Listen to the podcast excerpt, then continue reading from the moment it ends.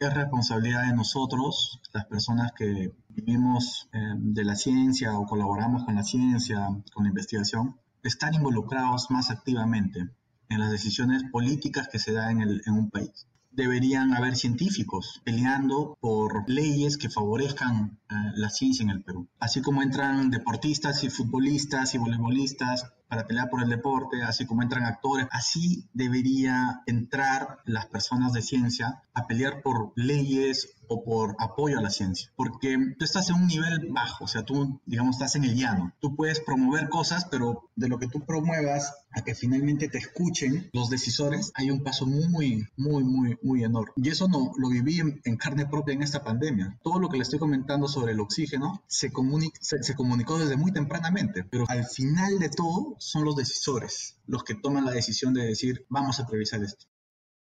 Es médico cirujano por la Universidad Nacional Mayor de San Marcos. Es especialista en enfermedades infecciosas y tropicales por la Universidad Peruana Cayetano Heredia. Trabaja en el Departamento de Enfermedades Infecciosas, Tropicales y Dermatológicas del Hospital Nacional Cayetano Heredia como médico asistencial y es miembro del Instituto de Medicina Tropical Alexander von Humboldt. Además, se desempeña como profesor universitario. Está trabajando en la primera línea de defensa durante esta pandemia y justamente, como parte de esta labor, realizó un estudio que indica que mientras más pronto un paciente reciba oxígeno, mejor será su pronóstico de superar la infección por SARS-CoV-2. Este estudio está en proceso de revisión para su publicación en una revista científica. Su nombre es Fernando Alonso Mejía Cordero y este es el episodio 13 de Mentes Peruanas. El Comercio Podcast presenta peruanas. ¿Cómo evalúa el accionar de la ciencia peruana en esta pandemia? Yo creo que la ciencia peruana ha tenido una respuesta ah, rápida. Se formaron muchos grupos de investigación que ya estaban trabajando en otras cosas em, y trataron de buscar soluciones a los problemas que se veían en el día a día en, esta pandemia. Eh, se crearon varios grupos para diagnóstico eh, de test moleculares, para buscar la identificación temprana del virus, pero sí ha faltado apoyo, creo, ¿no? De parte del, gobierno, del Estado. Y creo que eso parte de finalmente de, que no ha habido y no hay una cultura de apoyo real en situaciones de crisis, de emergencia, ¿no? a lo que se llama la ciencia. Y eso se ve muchas veces en las decisiones que se van tomando. Cuando aparece una enfermedad, eh, nueva eh, y, que abarca y afecta a toda la población, en realidad uno puede considerar que hay cosas importantes y todo lo puede considerar muy importante, pero ahí es donde la investigación, em, principalmente operativa, la observación, te hace a, ti darte cuenta de que siempre hay cosas más importantes que otras. Y eso creo que ha faltado, ¿no? Eh, un ejemplo claro es lo de los tratamientos. Si el Perú hubiese querido realmente como eh, Estado eh, saber que eh, si un tratamiento es efectivo o no, de inicio hubiese apoyado la realización de un estudio clínico, ¿no? con la cantidad de pacientes que se tenía. Em, yo estoy seguro que en un par de meses hubiésemos tenido respuestas para la gran discusión que es ahora, por ejemplo, los tratamientos ambulatorios, ¿no? con drogas que en otras latitudes no se, no se recomienda, eh, pero acá todavía se sigue recomendando. Eh, yo estoy seguro que si el Estado hubiese dicho desde un inicio, vamos a apoyar a, los investigadores, convoca, hay gente muy valiosa que ha hecho investigación eh, y que hace investigación de alta calidad y que publica en el extranjero y, en revistas prestigiosas, hubiese convocado, hubiese hecho un estudio, yo creo que se hubiesen ahorrado millones, millones en, en, en finalmente decir, tal o cual tratamiento funciona y el Perú hubiese sido un ejemplo de, cómo afrontar una pandemia con, pocos recursos. ¿no? La ciencia tiene que estar en, eh, y la investigación tiene que estar en todos los aspectos, no solamente en, el aspecto de medicina, sino en, la sociedad, ¿no? O sea, si hubiesen habido investigadores sociales de cómo es el comportamiento de las personas para tratar de contener el virus, y investigadores en periodismo para poder brindar eh, información adecuada. El hecho de eh, que el Estado convoque a las universidades para, para dar solución a, a, diversos problemas eh, a través de los grupos que hay, creo que eso hubiese ayudado bastante y hubiese, creo, ahorrado muchísimo dinero también, la investigación siempre va de la mano con, con cuántos de soporte, no solamente de voluntades, sino también económico, eh, se le da.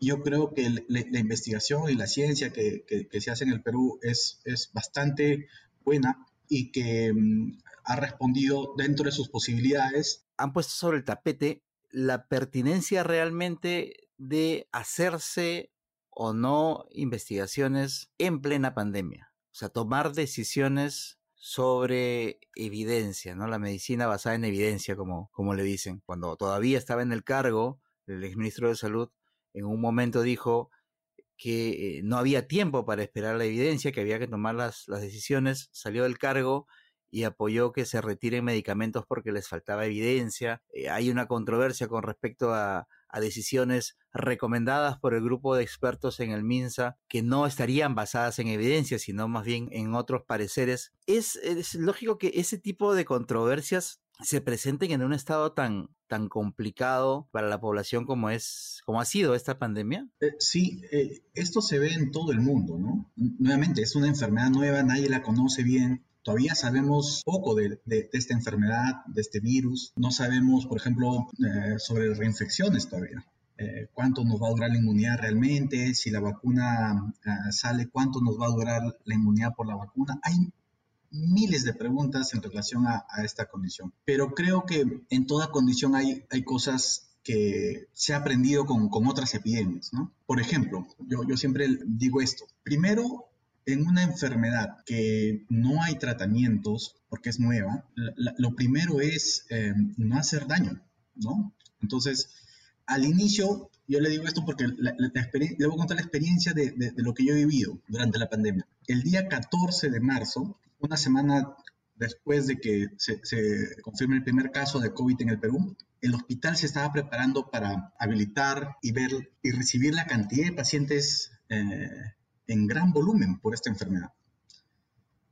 Y mi jefa, eh, que en ese momento se formó un comando COVID, me dice, Fernando, revisa toda la, evidencia que hay en este momento para finalmente dar una recomendación si es que algo puede ser útil. Y en el hospital, a la semana del primer caso, empezamos a usar los tratamientos. Es más, creé una nota técnica y, y esa nota se viralizó en todas las, en todas las redes eh, internas, eh, digamos, de grupos médicos. Y mm, entró en la discusión, salieron las sociedades y yo fui al inicio de las personas eh, que decía, esto podría servir, pero después cuando vas viendo los casos, vas viendo, observando y vas leyendo información que va saliendo todos los días, salía algo nuevo, cada vez con mejor evidencia, y vas viendo a tus pacientes en la observación directa. Por eso yo siempre decía, hay que ver a los pacientes. Finalmente te das cuenta, y lo conversábamos con el, creamos acá un, grupo de, evidencias para ir implementando en el hospital y decíamos, lamentablemente no sirve. Iba saliendo información que eh, los riesgos en pacientes hospitalizados y íbamos modificando las directivas conforme iban, iba apareciendo la, la información y la evidencia. Entonces, la medicina basada en evidencias al inicio puede partir de eh, finalmente experiencias, pero se va haciendo conforme uno va observando, conforme uno va aplicando, conforme eh, uno va viendo cómo se comportan los pacientes, y no solamente los pacientes, sino los efectos colaterales. En esa época, recuerdo claramente el mercado negro enorme que se, que se creó. Por ejemplo, una, una pastilla de hidroxicloroquina costaba 20 soles era carísimo y se creó un mercado negro alrededor de esa recomendación y decíamos, si no funciona y la gente se está haciendo más pobre porque ya está gastando un montón de dinero y, en el hospital lo suspendimos. La, indicación de hidroxicloroquina desde em, muchísimo antes de que se suspendiera, o sea, en realidad el ministerio ha demorado muchísimo en, suspender la indicación en hospitalizado. Y eso, es la, y eso es la ciencia, o sea, la ciencia no es estática, no, es, no, se em, escribe sobre piedra o sea, va, cambiando, hay nueva información y uno tiene que adaptarse. Y eso es lo importante, eh, el poder ser abiertos y reflexivos y revisar adecuadamente la información para tomar decisiones para tu paciente. Entonces, lo que nos dimos cuenta y lo que me di cuenta era de que en realidad el problema principal del país en relación a cómo enfrentar la epidemia no eran los tratamientos, no era, no, era el, el, medicalizar a, a, toda la sociedad, tampoco eran las camas UCI.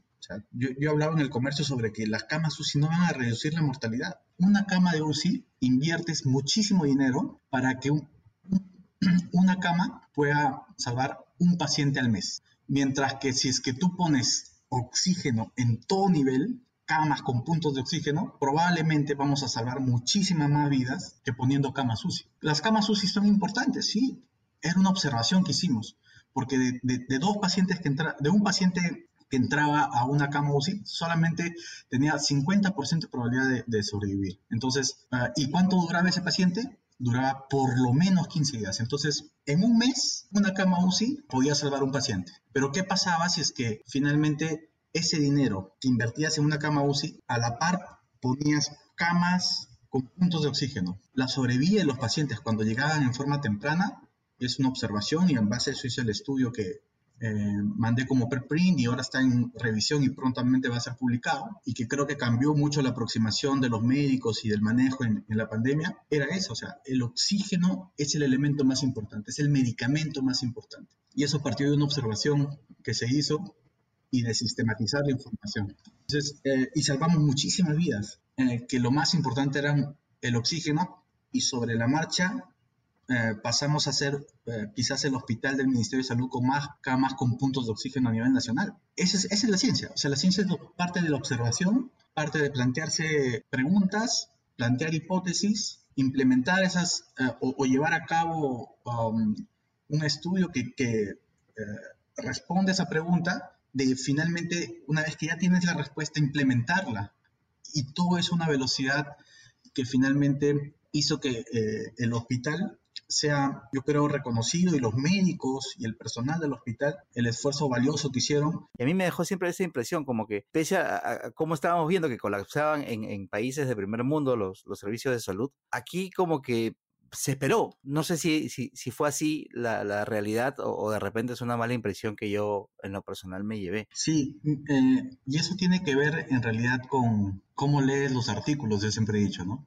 Y es cierto, o sea, no, la realidad es en, países del primer mundo, es diferente. Inclusive dentro de Latinoamérica es, completamente diferente. Si uno lee la literatura de los chinos al inicio, porque yo lo hacía, y lo discutíamos en, grupo, era, sí, pues los chinos tienen tal infraestructura hospitalaria y a pesar de eso han construido hospitales, porque la noticia era construyeron hospitales en 10 días, pero uno, uno, se pone a pensar, pero ¿por qué lo hacen eso? O sea, ¿por qué? Porque en una epidemia de neumonías, lo más importante va a ser, uno, el oxígeno. Eso está clarísimo. Y dos, ya sabían los chinos que principalmente los grupos de riesgo se morían. Y ellos hospitalizaban más tempranamente, ni siquiera con necesidad de oxígeno. Porque cuando uno leía sus primeras series, no todos requerían oxígeno los que se hospitalizaban. Entonces uno decía, pero si, no, si se hospitalizan, ¿para qué?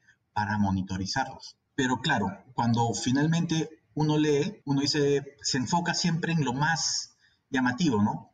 Tanto porcentaje de pacientes eh, requirieron UCI y uno ve y evalúa y dice, tenemos, somos el país del, Latinoamérica con menos camas UCI, hay que implementarlas y los esfuerzos van por ahí. Está bien, pero hey, los chinos jamás les va a faltar oxígeno. A los europeos jamás les va a faltar oxígeno. Ellos no tienen regulaciones como las que teníamos nosotros y este problema del, oxígeno que, requería un porcentaje de por encima del 99% y, de esta ley que había, eso no lo tienen los chinos, no lo tienen los españoles, no lo tienen los, los norteamericanos. Ellos, ellos no conciben que ningún centro hospitalario de cualquier nivel no tenga puntos de oxígeno continuo, las 24 horas. Les cuento la experiencia Cayetano. A la semana de haber empezado la, la, pandemia y la atención de pacientes, el hospital Cayetano no tenía puntos de oxígeno con flujo continuo. Entonces se manejaban con balones. Los hospitales en provincias manejan balones. En Iquito se manejaban con balones. Su planta de oxígeno no funcionaba,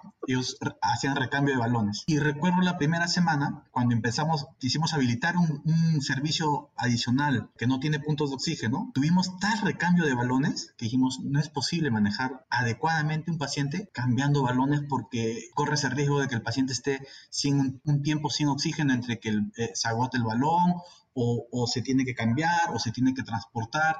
Rápidamente se puso los puntos de oxígeno y al mes, más o menos, sucede lo de Iquitos, al mes. Entonces, cuando, cuando en realidad esto ya, lo habíamos, ya se había comunicado, ¿me entiendes? Entonces, y es que había mucha gente que consideraban que el oxígeno no era suficiente. Por eso es que yo creo que al, inicio la, discusión se llevó a dos puntos extremos, UCI y tratamientos. A eso se llevó la discusión y se, que, quedó un poco olvidado, como usted también se ha dado cuenta, de la parte intermedia, ¿no? Atención primaria para contener, y, para, y, el elemento más importante que para dar soporte en una enfermedad viral como es el oxígeno. Felizmente eso ha ido mejorando con el tiempo. Sé que el grupo de Respira eh, Perú, o sea, todos eh, debieron desde un inicio participar, pero eso tiene que ver con finalmente cómo analizas la información que, que recibes y cómo la contextualizas.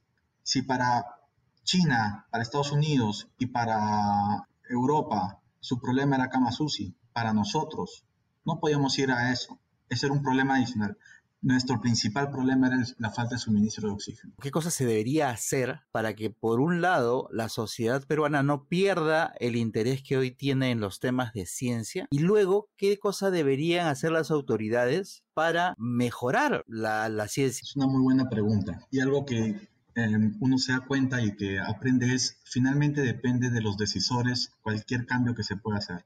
Es responsabilidad de nosotros, las personas que vivimos em, de la ciencia o colaboramos con la ciencia, con la investigación, estar involucrados más activamente en las decisiones políticas que se dan en, en un país. Deberían haber científicos eh, peleando por leyes que favorezcan eh, la ciencia en el Perú así como entran deportistas y futbolistas y voleibolistas para pelear por el deporte, así como entran actores, así debería entrar las personas de ciencia a pelear por leyes o por apoyo a la ciencia, porque tú estás en un nivel bajo, o sea, tú, digamos, estás en el llano. Tú puedes promover cosas, pero de lo que tú promuevas a que finalmente te escuchen los decisores, hay un paso muy, muy, muy, muy enorme. Y eso no lo viví en, carne propia en esta pandemia. O sea, todo lo que le estoy comentando sobre el oxígeno se, se, se comunicó desde muy tempranamente, pero al final de todo son los decisores los que toman la decisión de decir, vamos a priorizar esto.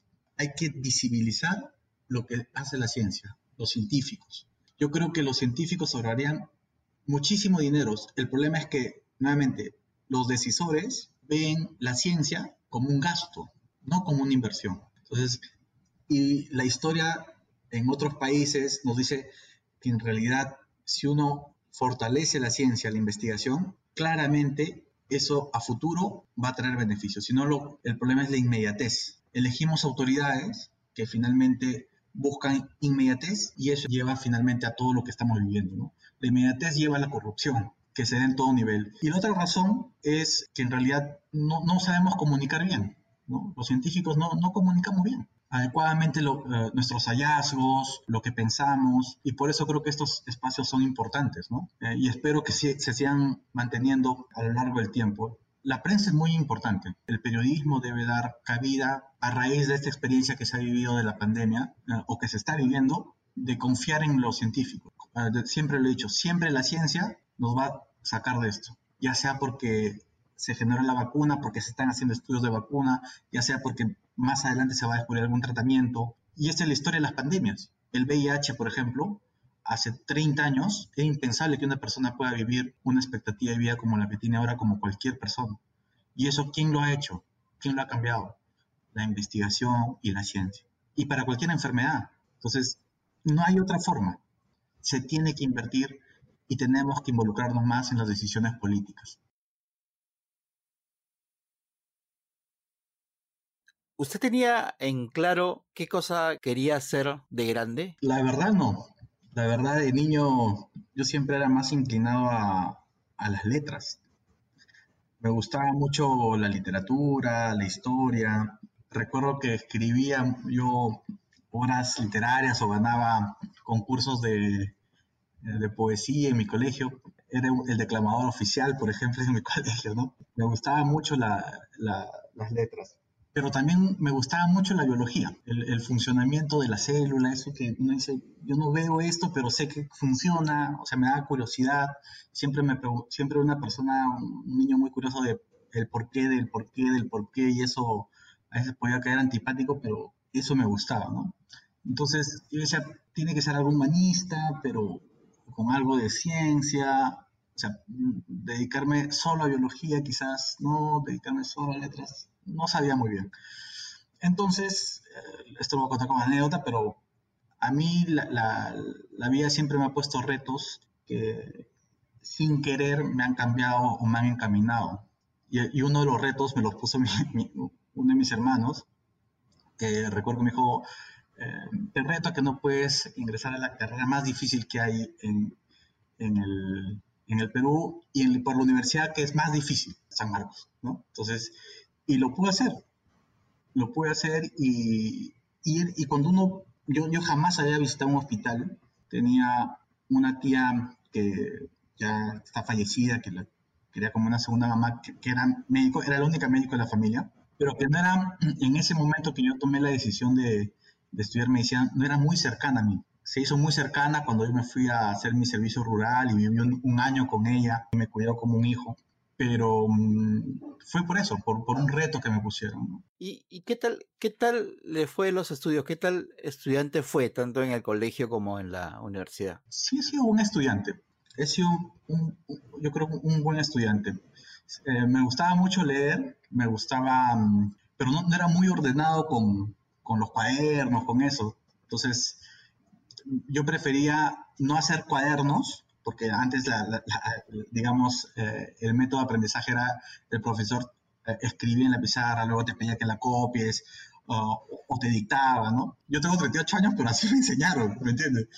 Pero yo no escribía nada. No me gustaba escribir, me gustaba prestar atención, imaginar las cosas que podía estar pasando y luego me iba un libro. Eso sí, eh, recuerdo claramente mi, padre siempre nos ha inculcado eso de la lectura, la discusión, y, teníamos una biblioteca que era un poco envidiable para, para el momento. Teníamos todas las enciclopedias que, que había, ¿no?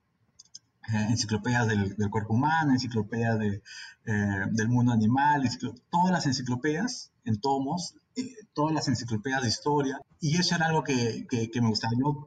La, escuchaba la clase, imaginaba cosas y me iba a leer.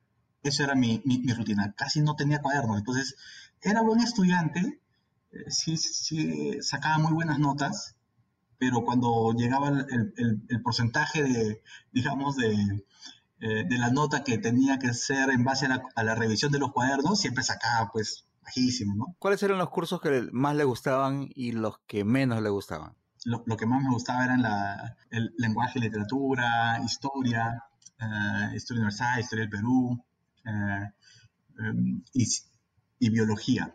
Lo que menos me gustaba era uh, las matemáticas.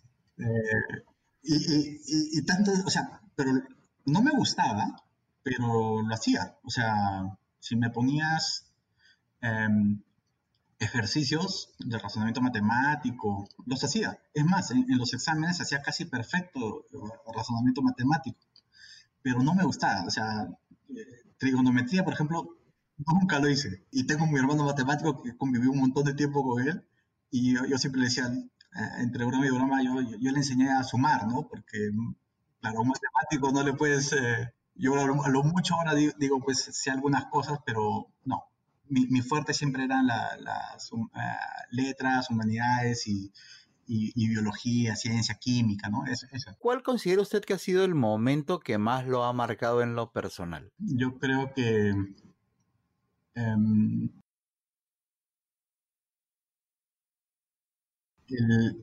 el, ser padre. Yo soy eh, un orgulloso padre de un niño de tres años, de César Alonso, porque en realidad, el, como, como dice Renato Cisneros, ¿no?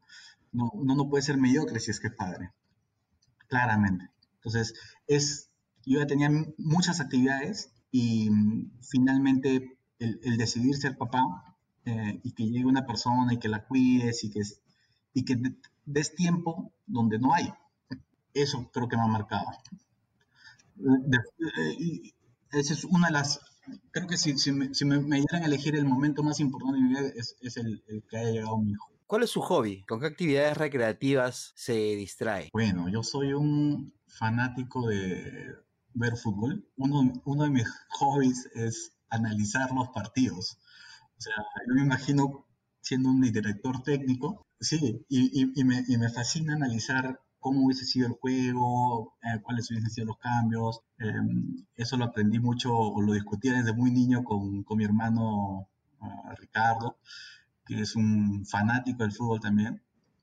Ambos hinchas de la U, como toda mi familia. Eh, él, él, era una enciclopedia de, de futbolistas, sabía todos los futbolistas de, de todas las selecciones, de todos los equipos, y discutíamos cómo hubiese sido el juego. Ese es un, un joven que me gusta analizar los partidos, ¿no? Eh, creerme un director técnico, eh, el ver fútbol y, y, la otra hobby que tengo es, eh, es leer, ¿no? O sea, em, cosas nuevas. ¿Cuál ha sido el mejor consejo que le han dado sus padres que hasta hoy tiene presente? Sé bueno en lo que haces, o sea, no importa qué hagas, sé bueno en eso, ¿no? O sea, esfuérzate, persiste y trata de, de, de, ser bueno en eso. Creo que eso es, y siempre sea correcto, ¿no? Y de la forma correcta, o sea, no, no trates de pisar al otro para tratar de, llegar, no. Sé correcto y sé bueno en lo que, en lo que haces, independientemente de lo que hagas, ¿no? Sí, ese creo que es el, el, el mejor consejo y, y, y, lo que he visto, ¿no? De mis padres. Mi padre es una persona que yo diría ha tenido oportunidades de, de, anteponerse a otras personas, pero por hacer lo correcto a veces se quedaban en el nivel que estaba, por decir, ¿no? O sea, en, siempre perfil bajo. No importa, pero era hacer lo correcto y hacía las cosas bien. Eso es algo que, que, eh, que yo he visto y he aprendido y creo que es el mejor consejo, ¿no? Y a mi hijo también le voy a decir lo mismo, o sea, no importa lo que hagas, uh, haz uh, lo mejor que puedas y sé correcto. ¿Cuál considera usted que ha sido su mayor reto profesional y por qué? A ver, mi mayor reto profesional creo que ha sido cuando terminé la residencia, y esto es algo que, que yo quiero compartir con mucha, con mucha gente. Cuando tú terminas de médico, a ti te enseñan a curar, a ver una, a una persona y finalmente uh, hacer todo lo posible para recuperar su salud. Entonces yo terminé mi, la especialidad de infectología y yo sabía sobre todos los tratamientos que hay para pacientes con VIH, de todas las enfermedades que pueden haber eh, y de otras infecciones, ¿no? Pero mi primer trabajo, eh, apenas salí, me llamó, recuerdo, una licenciada y me dijo, doctor, queremos implementar un programa de VIH en Barranca, que es unas, acá al norte, a tres horas, ¿no? Todo el mundo conoce Barranca. ¿Por qué? Porque hay un puerto, Puerto Supe, y hay mucho, um, eh, en ciertas zonas, comercio sexual, y hay mucho viajero, ¿no? Todos los factores que favorecen la, las enfermedades de transmisión sexual y el VIH. Y era cierto, porque en el Hospital Cayetano, que recibía pacientes del, del norte, había muchos pacientes de Barranca, de Barranca, Huacho, de varios sitios. Entonces dije, bueno, ya, voy, vamos a hacer un programa. Y recuerdo que yo esperaba ver pacientes. Eh, y no vi ni uno los dos primeros meses. Sí, sí dije, porque, claro, tú te preguntas por qué. Porque no es que no, no habían, sino algo que no me enseñaron uh, como médico es saber las otras condiciones uh, o los otros factores que determinan que uno no puede intervenir en, en, en salud pública o, o, en la salud de las personas en forma general. O sea, yo llegué y me dijeron, primero vamos a planificar cuántos pacientes tenemos, a recuperar la información, a tratar de ubicar a esos pacientes, si estaban vivos, si estaban fallecidos, a empezar una estrategia de testeo, o sea, de, qué pruebas hacer, cómo hacer la captación, ir a los barrios, ir a los sitios, eh, a las zonas rojas, ¿no? y, darme cuenta, y darme cuenta que a pesar de que está a tres horas, esté en la costa, a tres horas de Lima, solamente para hacer un examen que era una carga viral para VIH, teníamos que hacerlo porque el paciente eh, demoraba. Entonces, esa coordinación con el Instituto Nacional de Salud para decir, oye, tal fecha, em, eh, necesito que vengas o, voy a mandar a alguien em, para que lleve las muestras de los pacientes y puedan ser analizadas. Em, era, era una cuestión de, era un parto, por decir de alguna forma, porque había mil excusas detrás de eso, ¿no? Yo diría mil excusas no, sino era, oye, ¿y quién va a pagar la, movilidad, no? Eh, y, la persona que va a trasladar, eh, ¿quién le va a pagar? Entonces, esas cosas que normalmente los médicos no vemos en el día a día, decimos, ¿yo por qué tengo que solucionar esto? Yo lo aprendí. Y junto con, aprendí también que cualquier persona te puede enseñar. O sea, la licenciada, eh, Gina León, me enseñó muchísimo de eso a la par yo, empecé una maestría en control de enfermedades infecciosas de la Cayetano, eh, que es súper recomendable, y empecé a, implementar todo. Entonces aprendí de que em, para llevar salud a las personas, eh, no basta con solamente ser un buen eh, médico recuperador individual. Hay, hay factores más allá que muchas veces no lo vemos porque pensamos que otros los van a solucionar que hacen que finalmente impidan que, que, haya una buena salud. Y eso tiene que ver con el sistema de salud, ¿no? Eh, y eso fue un gran reto.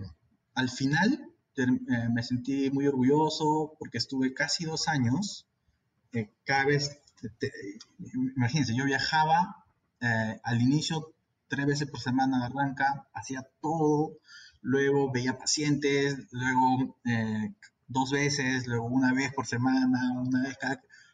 Y miren, a tres horas no habían médicos especialistas que puedan asumir mi, mi función. Y ya habíamos implementado, teníamos más de 120 pacientes en, en que dábamos tratamiento.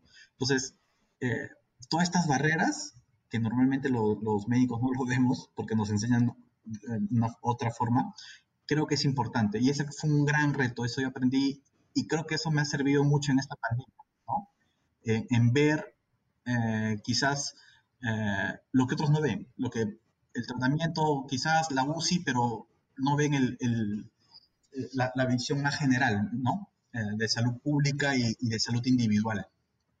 Eso fue un gran reto para mí. ¿Y, y cuál considera usted que ha sido el momento que más lo ha marcado, pero en lo profesional? Creo que haber decidido ingresar a, a la especialidad en Cayetano, haber yo agradezco muchísimo a mis, a mis mentores, eh, todos del, eh, profesores de la Universidad Cayetano, eh, en, en, la especialidad, ¿no? Y al doctor Gotuz, al doctor Maíña, al doctor Seas, excelentes especialistas que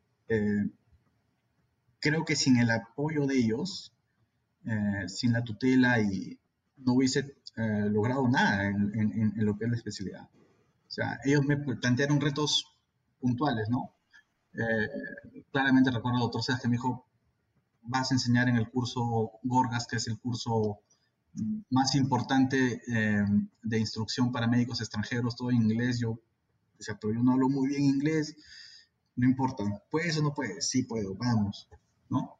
El doctor Gotuso que me decía, hay que hacer esto en, eh, como promotor de investigación y me decía, ¿puedes o no puedes? Sí puedo, vamos. Y así, el hecho de, la mentoría de, personas que son muy valiosos para mí, que me han enseñado mucho, creo que eso es, eso es lo que más me ha marcado ah, profesionalmente, ¿no? Eh, el hecho de haber decidido ingresar a, la especialidad ah, de infecciosas en eh, Cayetano, en el, eh, trabajar de la mano con el Instituto de Medicina Tropical ah, Alexander von Humboldt y de los grandes maestros que, que tengo, ¿no?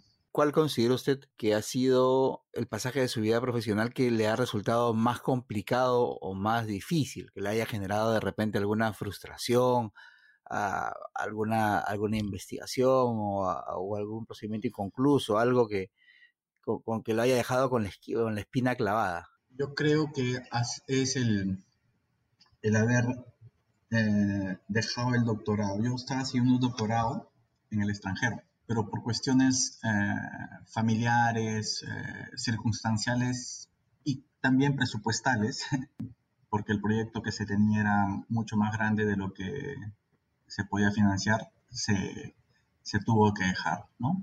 Ese quizás ha sido una de las grandes frustraciones que, que, he tenido.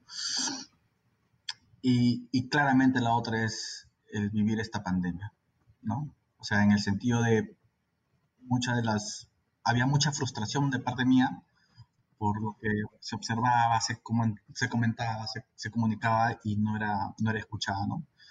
Eh, creo que eso ha sido los, los dos momentos más de, de, mayor frustración, ¿no? O sea, en mi vida profesional. Y dígame, ¿cómo ves su futuro profesional? A mí me gusta mucho ver pacientes, me gusta solucionar los problemas de los pacientes, me encanta solucionarles los, los problemas.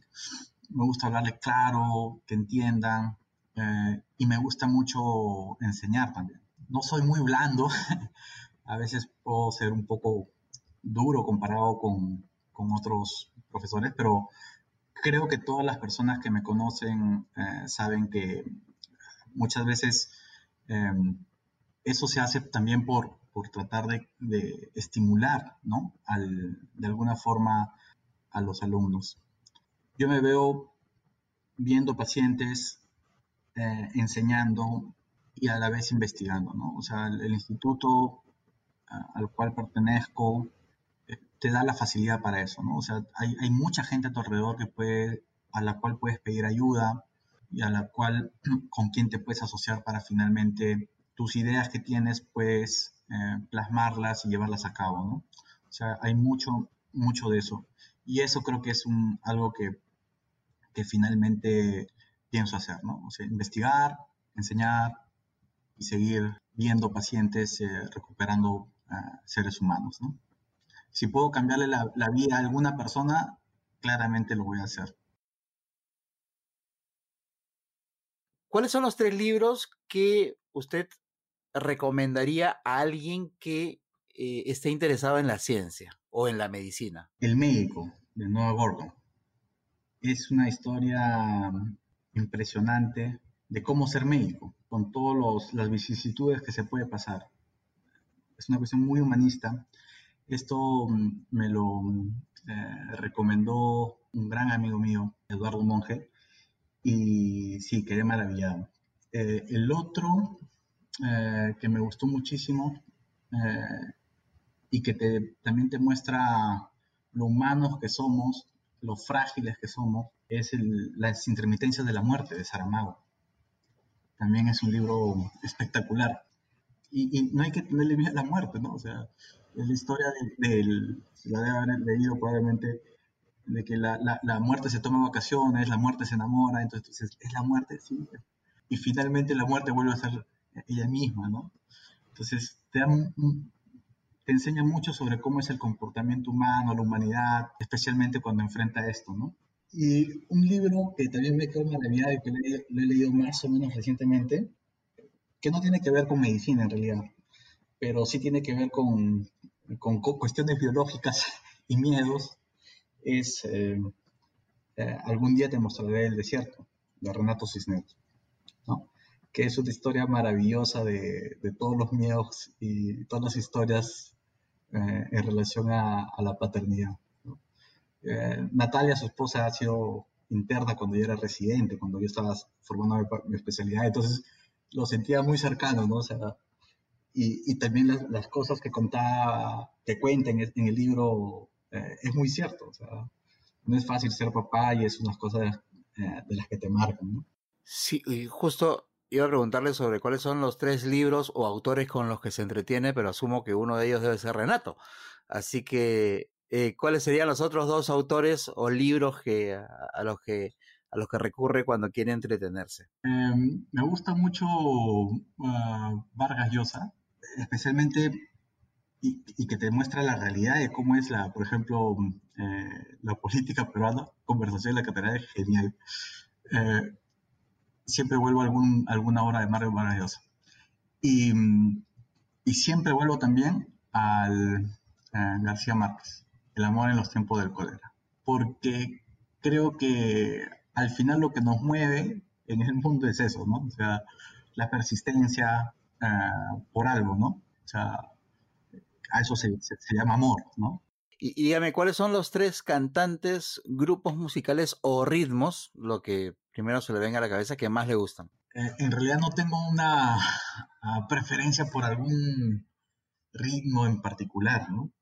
Eh, escucho de todo, me gusta mucho variar, eh, dependiendo del estado de ánimo en el que esté también. Puedo pasar de un guayno ayacuchano, que es a veces muy triste, a, a una salsa, un reggaetón, ¿no? Y también por, por etapas, ¿no? O sea, eh, cuando voy, por ejemplo, a algún sitio, eh, una fui a México y hice un tour en México, me la pasé dos meses escuchando entre rancheras y eh, música de banda norteña mexicana, etc. Eh, pero eh, no, no tengo una uh, predilección por algún ritmo en particular. ¿Cuáles son las tres películas o series que más le gustan? Las películas que más me gustan, creo que ha sido la serie de, o sea, la, la saga del Padrino, esa es clásica, las películas. Eh, me gusta mucho también la, la ficción eh, y soy uno de los fans de Star Wars, de toda la, la saga. Y eh, creo que la, las películas de eh, dibujos animados y ahora más con, con mi hijo que le, ha agarrado mucho placer a ver, em, eh, digamos, caricaturas, ¿no? Eh, cartoons. porque muchos de los cartoons en las películas brindan mensajes que a veces no nos damos cuenta porque nos creemos adultos, ¿no? Y, y es súper interesante el, el, finalmente volver a ser un niño y, y darte cuenta de, de, los mensajes que, que dan eh, estas películas o estas series de, de caricaturas, ¿no? ¿Cuáles son los países que más le han gustado o le han llamado la atención? Me gusta mucho uh, Colombia. Colombia es un país al cual he viajado múltiples veces por su gente, por, uh, por lo hermosa que es la ciudad. O sea, todas las, uh, si, vas a Bogotá, es una ciudad fantástica, rodeada de verde, eh, tiene un, eh, Colombia tiene un, mar hermoso en el, en el Caribe. El otro país es México. México tiene mucha historia y también su gente es muy, muy eh, amigable. Y finalmente, un país al cual fui y, que, y la ciudad a la que me he quedado maravillado por lo hermosa que es, es eh, París. En un fin de semana me, me, tocó ir cuando estaba haciendo este doctorado eh, y me quedé maravillado. Dije, qué, qué, qué, hermosa ciudad, ¿no? O sea, es la ciudad donde cuando caminas escuchas absolutamente todos los idiomas, es muy cultural. Eh, es, es genial. Es una ciudad eh, totalmente cosmopolita que tiene un encuentro entre lo antiguo y lo, y lo nuevo. Es, es maravilloso. ¿no? ¿Cuáles son las tres ciudades del Perú que más recuerda? Eh, yo creo que Ayacucho es una de ellas. Eh, ¿Por qué? Porque mi padre y mis abuelos y mi abuela eh, paterna es de allá, a la cual eh, quise muchísimo y, y, es una ciudad que tiene un... Uh, no cambia mucho en cuestiones de infraestructura, ¿no? Es una ciudad, pero hay mucha nostalgia, hay muchísima nostalgia en, en esa ciudad, ¿no? Eh, recuerdo siempre que iba a los... Eh, a la Semana Santa para visitar a la abuela. Eh, eso es algo que, que siempre me, me hace volver a, Ayacucho. ¿no? La otra ciudad eh, que me recibió durante un año en mi, en y, hice muchos amigos eh, es la y, que conocí mucho la cultura finalmente del, eh, de, la, de la sierra eh, del centro, porque la sierra del sur es diferente a la sierra del centro, ¿no? Es Huancayo ¿no? Eh, yo hice mi celular en Concepción, que está a, 20 minutos de Huancayo, vivía en Huancayo, eh, y recorrer todos los días el Valle del Mantaro eh, era una experiencia bastante buena, ¿no? Y, y, visitar cada uno de los pueblos, conocer las culturas, las costumbres, me quedé maravillado, ¿no? Y finalmente la otra la tercera ciudad eh, diría Cusco, pues, ¿no? Cusco es también, no sé por qué alguna razón, las tres son del, de la sierra, pero Cusco es, también tiene muchísima historia, es maravillosa la ciudad, ¿no? esa energía que vas eh, también es impresionante. ¿Cómo quisiera que lo recuerden? Ah, qué pregunta tan difícil.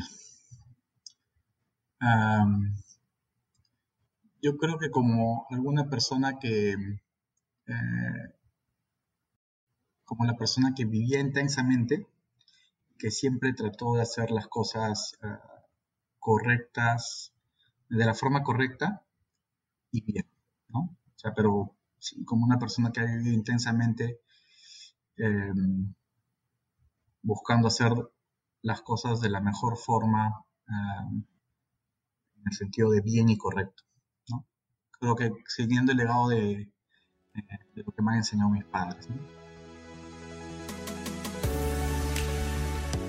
Este fue el episodio 13 de Mentes Peruanas, una serie de podcasts producidas por el Diario El Comercio para conocer más a fondo a las figuras representativas de la escena científica nacional.